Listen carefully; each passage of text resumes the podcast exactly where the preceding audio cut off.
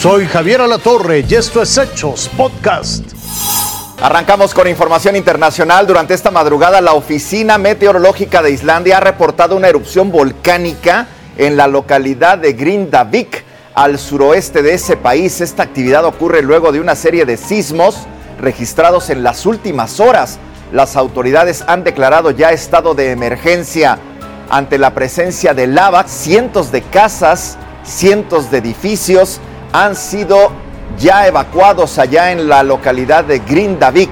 Les seguiremos informando.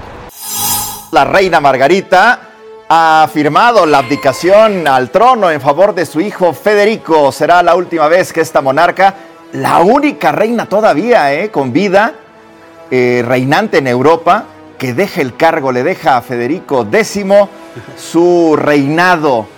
Tras esta sucesión, ambos salieron del balcón del Parlamento danés para saludar a quienes los acompañaron. El hombre de 55 años, el príncipe Federico, por supuesto, hasta hoy se va a convertir en rey. De regreso a nuestro país fueron localizadas las ocho colombianas que fueron reportadas como desaparecidas el pasado 5 de enero en Tabasco. Durante un operativo fueron ubicadas en un hotel de paso en el municipio de Cárdenas. A través de un comunicado, la Fiscalía de ese estado ha informado que las mujeres se encuentran en buen estado de salud y fueron resguardadas mientras continúa la investigación.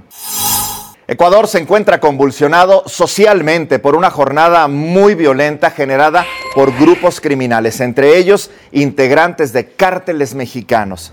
Bañados en poder, estos delincuentes cada vez toman mucho más terreno, no solamente en América Latina, sino en todo el mundo.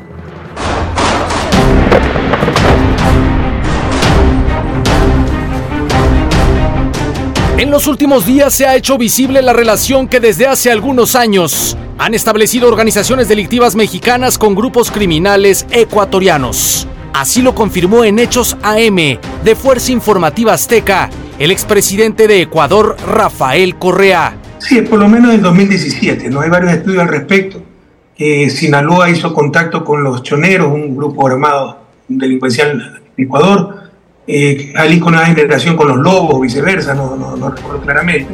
Según fuentes de inteligencia en México y en el resto del continente americano, los vínculos de cárteles mexicanos tienen alcances regionales debido al trazo de nuevas rutas marítimas y terrestres para el tráfico ilícito de drogas. De lo inmediato, Guatemala, sin duda, que esto nos explica también la ola de violencia que se ha registrado en, la frontera sur mexicana. Eh, pensaría yo también que en Belice tendrían presencia, pero con, con menor intensidad. Creo que Colombia es otro de los puntos naturales donde habrían tenido alianzas importantes. Los mexicanos también tendrían alianzas con grupos delictivos en Estados Unidos, la mafia italiana y otras partes de Europa. Y hace poco también un hacker mexicano fue sentenciado en Holanda por haber irrumpido en los, en los sistemas del puerto para dejar pasar cargas con droga. España me parece que es un punto importante también ya más hacia, hacia Europa donde tendrían presencia. Destacan también los tratos con chinos para importar precursores de fentanilo,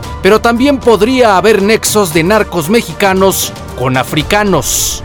Según el Informe Mundial sobre Drogas 2023 de la Oficina de las Naciones Unidas contra la Droga y el Delito, desde 2016 se abrieron nuevas rutas marítimas que van desde Latinoamérica directo al norte de África para el tráfico de cocaína. También posiblemente nuevas rutas emergiendo Saben, alrededor de África uh, pueden ver en Afganistán la metanfetamina ganando, produciendo Afganistán, ganando más y más países alrededor del mundo. La DEA en Estados Unidos no da nombres de sus capos y narcotraficantes. Sin embargo, señala que el cártel Jalisco Nueva Generación tendría más de 18.800 operadores a nivel internacional, mientras que del cártel de Sinaloa se calcula que son más de 26.000 miembros en todo el mundo. Diego Borbolla, Fuerza Informativa Azteca.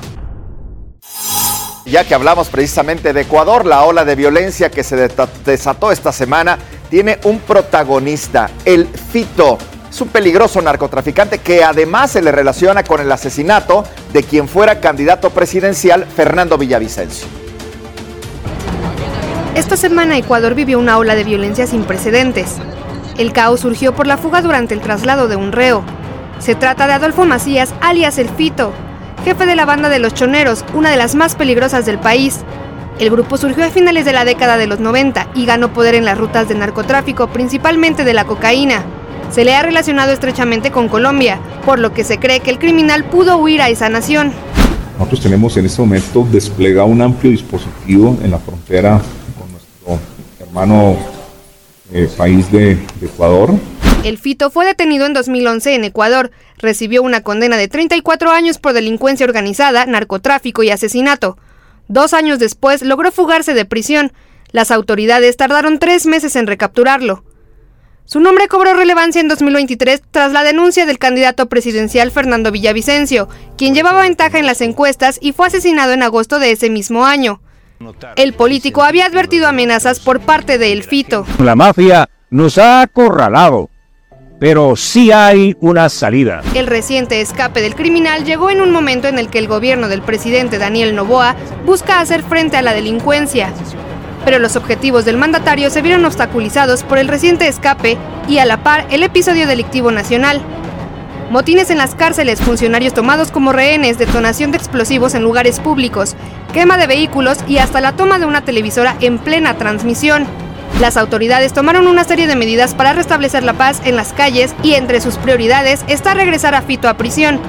En su intento, anunciaron una recompensa por este sujeto, que protagoniza la más reciente y peor crisis de la nación, mientras que Colombia y Perú también realizan operativos para asegurarse de que sus territorios no sean el escondite de este peligroso criminal. Salma Domínguez, Fuerza Informativa Azteca.